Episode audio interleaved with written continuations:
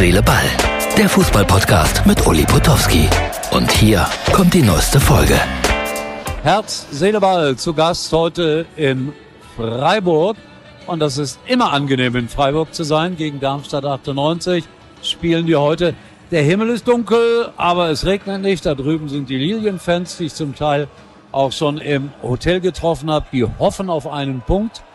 Und ja, das wird schwer, aber die Hoffnung, Punkt, Punkt, Punkt. Also Stimmung großartig hier im Europapark Freizeitstadion, sage ich immer. Und ja, man müsste mal wieder Achterbahn fahren. Herz, Ball meldet sich später, woher auch immer, aus dem Zug, aus Kaiserslautern. Wir werden es erleben. So, Herz, Ball, Freunde. Gerade noch in Freiburg, ihr habt's gesehen. Jetzt bin ich in äh, Kaiserslautern im Hotel Blechhammer. Da war ich zuletzt vor 30 Jahren. Da war Kaiserslautern im Europapokal. Und äh, hier bereite ich mich jetzt sozusagen vor auf das Spiel gegen Holstein Kiel. Aber natürlich habe ich gerade hier bei den Kollegen geschaut, äh, was wird aus Schalke? Ich habe es im Radio gehört. 1-0 zurück, 2-0 zurück, 3-0 zurück, dann 3-1 in Funken, Hoffnung. Dann 4-1. Die Fans, die Schalker Fans verließen das Stadion. Und dann hörten sie auf dem Weg zum Auto 4-2, 4-3, kamen wieder zurück. Ja, und dann das 5-3 in der Nachspielzeit. Und das war's dann. Ach Gott, ja, der neue Trainer hat äh, Terodde überhaupt nicht gebracht. Das war sehr interessant. Ich fange mal heute mit der zweiten Liga an hier und mit meiner nicht maßgeblichen Meinung, sondern nur mit meinen Gefühlen. Hat ihn nicht gebracht. Und Peter Neururer war ja Co-Kommentator bei Markus Söhner. Der hat gesagt, warum bringt er den nicht? Da muss irgendwas gewesen sein. Polter kam dann in der Schlussphase bei Schalke verlassen. Da hätte man äh, einen Abwehrspieler rausnehmen müssen, meiner Meinung nach. Also der junge belgische Trainer ist auch kein Wundermann. Und wenn ich so Peter Neururer gehört habe, ja, der ist irgendwie näher dran. Aber ich habe das immer gesagt, ich hätte den Peter nochmal zurückgeholt, jetzt für diese eine Saison. Das ist so ähnlich wie irgendwann mal Ende der 80er Jahre, als Schalke auch unten im Keller stand und Peter Neururer sie gerettet hat. Auch mit Hängen und Würgen. Ja. Also das ist eine spannende Situation da auf Schalke. So, das war der Zweitligabericht. Äh, ganz kurz, wir haben immer noch Sonderwerbewochen der Telekom. Die Magenta Black Days der Telekom sind da. Entdeckt jetzt jede Menge Aktionsangebote. Zum Beispiel das Samsung Galaxy A53 5G ohne Vertrag jetzt für nur 279 Euro. Oder sogar nur 179 Euro, wenn ihr euer altes Handy abgebt. Das und vieles mehr. Nur bis Dienstag bei der Telekom. Und ich äh, erinnere mich an das 1 zu 1 gegen äh, Darmstadt aus Freiburger Sicht. Äh, es war ein, ein sehr lebhaftes Spiel. Aber kein Spitzenspiel, gar keine Frage.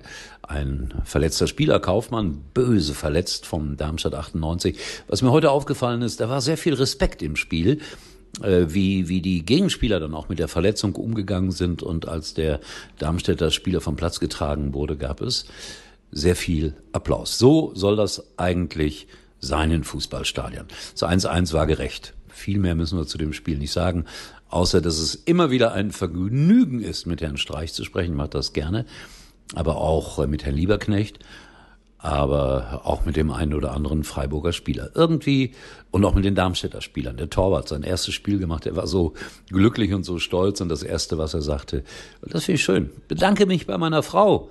Ja, liebe herzliche Ball, Männer, bedankt euch auch mal häufiger bei eurer Frau. Das kann nicht schaden. Oh Gott, jetzt wird er wieder zum Moralapostel. Dortmund lag 2-0 zurück, kommt wieder. Also so viel zum Thema Mentalität, 4-2 gewonnen. Stuttgart bleibt die Überraschungsmannschaft für mich, gewinnt auch in Frankfurt 2 1. Ja, und dann muss man sagen, mein Meisterschaftstipp Leverkusen lebt. Das muss er auch erstmal schaffen, souverän 3 0 zu gewinnen in Bremen. Also es war unterm Strich ein interessanter Spieltag, habe ich den Eindruck gehabt. Und äh, ich als Schalker werde jetzt um 22.30 Uhr äh, traurig ins Bett gehen. Aber ich weiß nicht, ob äh, Thomas Gottschalk überzogen hat. Der macht ja heute zum letzten Mal Wetten das und da wollte ich doch einen Halbsatz drüber verlieren. Er war einer der ganz, ganz großen Moderatoren und alle, die jetzt da meckern, ja, natürlich ist er älter geworden, das ist auch ganz normal. Aber wisst ihr eigentlich, was ein guter Moderator ist? Ich erzähle euch das. Thomas Gottschalk vor 20, 25 Jahren in Bochum. Ich war damals so etwas wie ein Sidekick. Und äh, Udo Jürgens sollte auftreten. Es war im November oder Dezember. Es schneite draußen. Udo Jürgens kam eine Stunde zu spät und Thomas Gottschalk hat die Leute aus dem FF nur mit seiner Stimme eine Stunde lang unterhalten. Wisst ihr, was das bedeutet? Das, das, das kann kaum einer. Also insofern große Hochachtung vor Thomas Gottschalk und ich hoffe, dass er noch viel Freude im Leben hat und irgendwo und irgendwann kommt er nochmal zurück. Da bin ich ganz sicher. Unser Tommy. Also, ihr müsst meine Meinung nicht teilen, aber das war meine zu Thomas Gottschalk. Wollte das hier in unserem kleinen Podcast noch loswerden. Ich will mal umschalten, ob er noch dran ist. Ich äh, verabschiede mich und melde mich dann morgen vom Betzenberg. Ja, hier aus dem Hotel Blechhammer. Ein bisschen komisch. Früher war das hier so richtig felsisch.